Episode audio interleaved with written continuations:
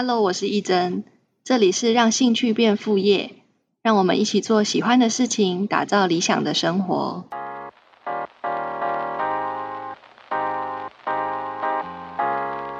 嗯，我们之前讲过了，已经到有商品，然后也有定价，那就是接下来就会是通路的部分。那通路的话呢，就是有分成比较主动性的。跟比较被动性的通路，就是对我来说，它比较像机会通路，就是，呃，它可能是突然一个机会来，然后你就要努力的去抓住这个机会这样子。那主动的通路的话呢，就是我最推荐大家一定要去的就是市集，就是现在有很多手作市集、创意市集这样子。很多学生会跟我说，他想要在网络上卖，但是直接。譬如说，像是那个线上的设计网站，一进去就是，譬如说视频，就会看到超多视频，所以很难在那个上面被大家看到。但是像是市集的话，就是只要有你就付摊位费，然后你人在那边，至少当天去逛的人，他都可以很直接的看到你的作品，所以会觉得它是一个很主动，然后很比较有直接效益的一个行销。因为像是现在，如果你在网络上投广告，像是摊位费，如果一天七百块的话，你在网络上投七百块，被看到的几率，被看到的人数是很少很少的。但是在市集，就是当天逛的人，他就会经过，那有兴趣的人，他都可以直接看到你的作品，所以它是很直接的触及到那个消费对象。再来就是，它是只要你肯报名。只要去找那个报名的资讯，然后去在对的时间，呃，抢那个名额，通常都有机会可以去，就不会是机会很渺茫这样。当然，就是很很红的市集，可能就会报名的那个就会有一些挑战，例如说申请怎么会没有通过？那这个也是可以审视自己的品牌，就是哪边还有做的不够足、不够好。就是它还可以做调整，给自己一个调整进步的空间，这样子。缺点当然就是看天气吃饭，就是完像我们的商品是不怕水，是还可以重新处理好，是不受影响的。但是很多品牌像是呃纸张类的商品、布料类的商品，其实都会很害怕水，所以像我们都一定会有准备那个雨备，就是像透明的那个塑胶布，就是在突然暴雨的时候可以保护商品。你，像现在就是疫情的影响，然后所有实体实体的活动都不能继续。那呃市集来说，通常也是如果比较有名或者比较品质比较好的市集，通常也是一个月就一次，比较不会有，比如说每个礼拜都有那么频频繁，所以也还是需要其他的通路辅助。那最大也是现在最大家一定也都需要的就是线上的通路。那线上的话，就是大家有时候会比较容易想要找便宜的商品，或者是你要找二手的商品，你会去那个平台找。但是如果你的商品是你的设计商品、你的手作商品的话，就一定要呃区隔开来。就像是以前那个天母那边有创意市集，也有手作二手市集。那呃客人如果他没有分清楚的话，他很容易就会觉得，哎，你的商品你怎么会卖那么贵？然后他。会用一种好像是看待二手商品的眼光在审视你的商品，所以就是像不管是实体通路或者是像线上的，那线上的也一定要选择，就是原本那个平台就会让客人知道说，哦，我在买的就是设计型的商品，我在那个跟他沟通的对象，他可能就是设计师或者是设计师的小助理，在帮他处理他的商品，那他在一开始的。看这个商品的眼光不一样的时候，就会你就不会觉得你会找错通路，然后找错目标对象。在那个就是譬如说设计品的网站上面、平台上面销售，就是它有的好处就是它会帮你带来你的人流，就是它就会有原本他们的客人在上面看，那就会看到你的商品。那自己经营，譬如说现在很多人用社团。或者是在粉丝专业或是 IG 上面卖自己的商品，那就是要自己去经营那个客人。那两种方式，其实我是觉得都可以做。因为他带来的客人就是不同的客人，那有原本你的粉丝跟原本不认识你，透过那样的网站，然后认识你的商品，他可能就会再找到你的粉丝页来就是购买。那呃，如果自己有办法去做行销跟销售的话，那在自己的网站做做，或者是自己的社群上面做都 OK。但是我会建议就是尽量只有一个地方可以买到，最后。就是你可能会一开始要测试不同的平台，然后在不同的，比如说自己私讯也可以购买，到网站也可以购买，然后到设计平台上面也可以购买。但是对我来说会有一点点对客人造成一点混淆，就是譬如说他要买一个东西，他发现哎这三三个地方都可以买，然后他会考虑像是设计网站上面可能会有一些红利啊，或是优惠。他可能就会考虑他要在哪边下单，或是哪边可以用信用卡，哪边不行，哪边免运费，哪边要收运费。那他这样子考虑的过程中，都可能会让他最后就觉得，呃，想一想，最后就觉得，哎，没有那么冲动想要购买了。对我来说会有这个缺点，所以就是在观察不同的平台，哪一个比较适合自己之后，都可以就是最后统整成一个。就是一个主要的线上通路，让大家在搜寻的时候很明确，就是找到这个品牌在这边购买它的商品这样。嗯，像如果是自己在粉丝页就是接收那个私讯啊，就是订购这样子的话，它其实它有个缺点，就是你可能每一个要对账，然后要管理你的库存，然后每一个要个别的通知。那一旦到譬如说像是设计平台的网站。那它可能就是它后台都有这些功能，就是它在管理上会比较容易。那它是用抽成的嘛，所以如一旦那个抽成的费用，它如果超过那种，因为有些人是在自己的官方网站设计他的购物车，那他会有一些金流的月租费，例如说一个月是一千二、一千五。那如果每个月你的抽成已经超过这个数字的话，你就可以考虑是不是要把。这些订单都拉回到自己的官网去做，就不用在这个平台被抽成。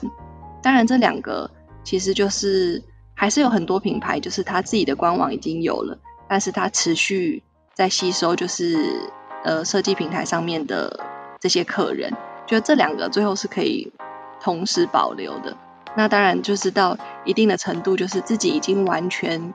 呃，销售状况非常非常好。然后，如果考量就是抽成，或者是呃，在那个平台上面，它可能有一些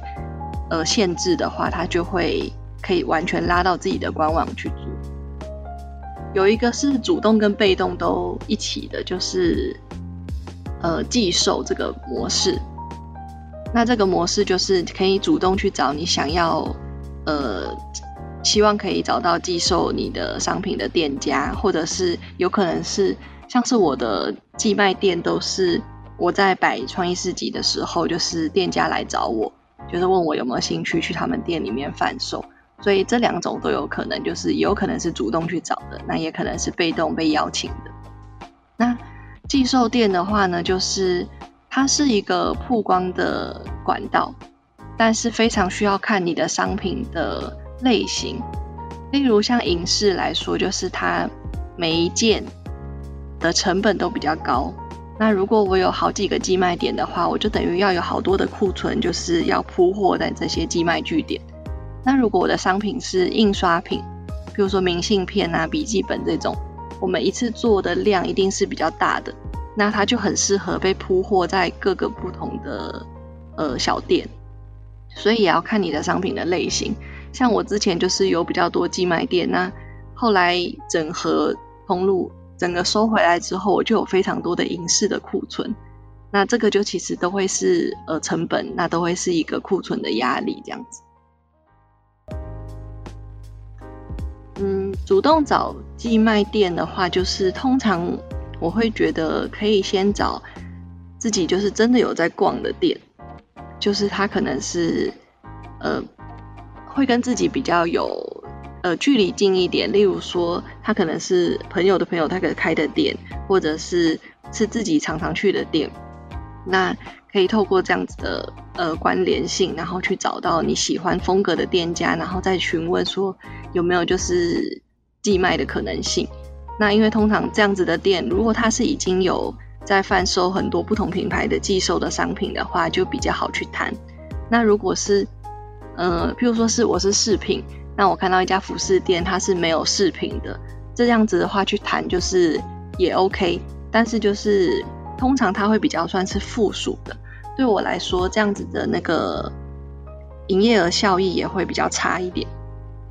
就很像是很多那种。呃，咖啡店啊，他可能会想要卖一些小东西，他就会找寄寄卖的品牌来寄售。但是这样子的寄售，通常都是对他们小店来说也是一个加分，就是也是一个呃顺便卖卖的感觉。那他就不会像是专门在卖各个品牌的商品的专业寄卖店这样子，就是他不会那么。呃，强力的在推销你的商品啊，或者是他不会有很多心力在呃保养你架上的商品。例如说，有些寄卖店，他可能寄卖不是他的主力，那他可能就会放到生灰尘啊、陈列都乱七八糟，这些都可能是要观察的，就是要看那家店他是不是呃足够的用心在呃照顾这些商品。我在。二零一三年就是第一次有进到百货专柜里面，然后到二零一八年我就是全部撤掉，因为百货它其实也是会有一个呃波动，就是像我刚进去的时候是很状况是很好的，那到后来就是开始有一点走下坡之后，我就我是不敢就是长期放在那边当做曝光，但是那个成本一直在烧烧钱的感觉这样子，所以我会看就是适合的时机点那。如果有接到邀请的话，我就会呃评估看看。那像现在对大家来说，其实可以尝试的就是等疫情过后有机会的话，我蛮推荐大家也可以试试看，就是短期的零食柜，就在百货里面有那种像快闪店零食柜，它就会是可能一次是一个月一个档期这样子，这个是我觉得可以试试看的。就百货来说，它的主动性，因为像我都是被找的，那就是楼管，就是百货楼管这个职位的人，他们就是到处在市面上找合适的品牌，所以像他们也会常常去逛市集，或是在网络上找，就是找到适合的，他就会呃丢讯息来邀请。那如果是完全没有管道，呃，想要主动找到一个，比如说我很想要去哪个百货。我要主动去找的话，嗯，我是没有试过，但是我想象的应该是，其实可以问问看，就是呃那边的，比如说楼层的管理管理者，就是以一般消费者的名义去呃询问看看，然后呃比如说递个名片啊，这样就可能有机会可以接触到，或者是蛮多时候也是互相推荐，例如说像呃假设有。我的学生有兴趣，那我可能就会把我认识的介绍给他这样子。因为其实到百货，其实百货大家应该都会有个概念，就是它的租金一定是很贵的嘛。所以其实就品牌来说，我会觉得百货它是一个呃还不错的跳板，就是你会观察到很多品牌，它都会在百货一阵子之后，它已经稳定了，它就会开自己独立的店面。所以百货其实它也是蛮缺品牌的，它也是很希望有新的品牌，就是让消费者也会觉得好像一直有新东西，不是都是逛过的这样子。所以其实只要呃自己准备好，只要找到这个机会，其实不会真的很困难。但是就是因为它也是成本很高，所以就是一开始会需要做好准备。那就是我推荐大家去尝试零食柜这个东西，就是。我会觉得它是一个很棒的短期计划，因为它是一个月。那像如果我想要租一个实体店面，其实在外面租店面通常不会有可以让你租一个月，就它一定可能是半年或一年的档期，甚至两三年这样子的店面租金。所以就短期尝试来说，百货是还不错的选择。那它也都会原本天花板、地板。都已经是 OK 的，你不用进去要花很多钱装潢。其实只要有就是简单的呃柜子啊、陈列柜、桌椅这些就可以进到百货里面。那像是也有很多这种道具租借，就是展示柜租借，或者是像像我之前还开过一个零食柜的，就是筹备的工作坊，就是让我们的学生大概理解零食柜是怎么操作。然后我也会在那个课程后续，就是他们有需要这些家具，我们就可以做租借这样子。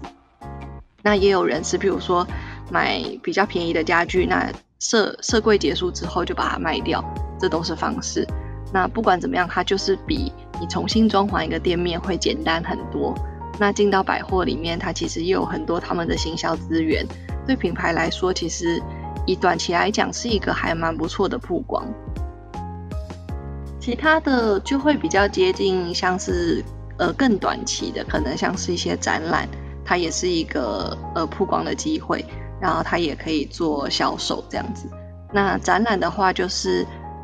嗯，通常我会建议大家不要呃，不管是展览、市集这种活动性质的，就是如果主办方是第一次举办的话，呃，可以先观望。就是最好是他已经假设是每年都会举办，或者每季都会举办的，会比较稳定一点，然后比较不会有一点点去呃呃陪衬。因为像我以前也有接到一些邀请，是像市集或通那个呃百货也有，就是他会想要一个呃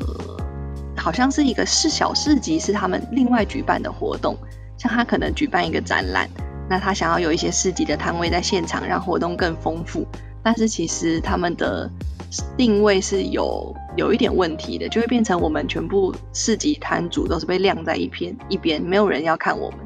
就是他跟市集主，他跟展览主要的那个展览内容是分完全分开的，就他只是需要一些品牌在旁边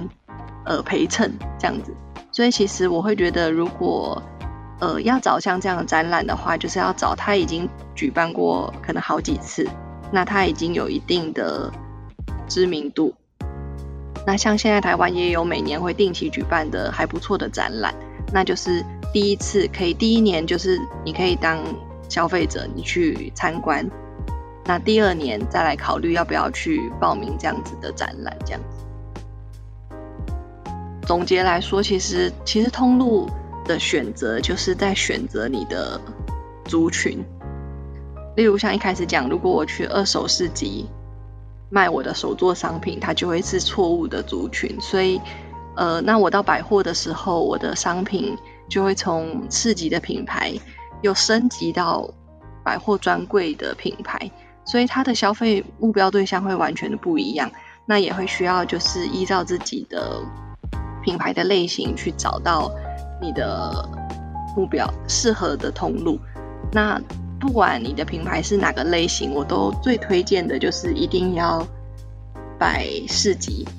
就是也有些人会说，就是他的商品是很高单价的，他会不太适合市集。那我都会觉得可以在市集的现场，就是另外准备一些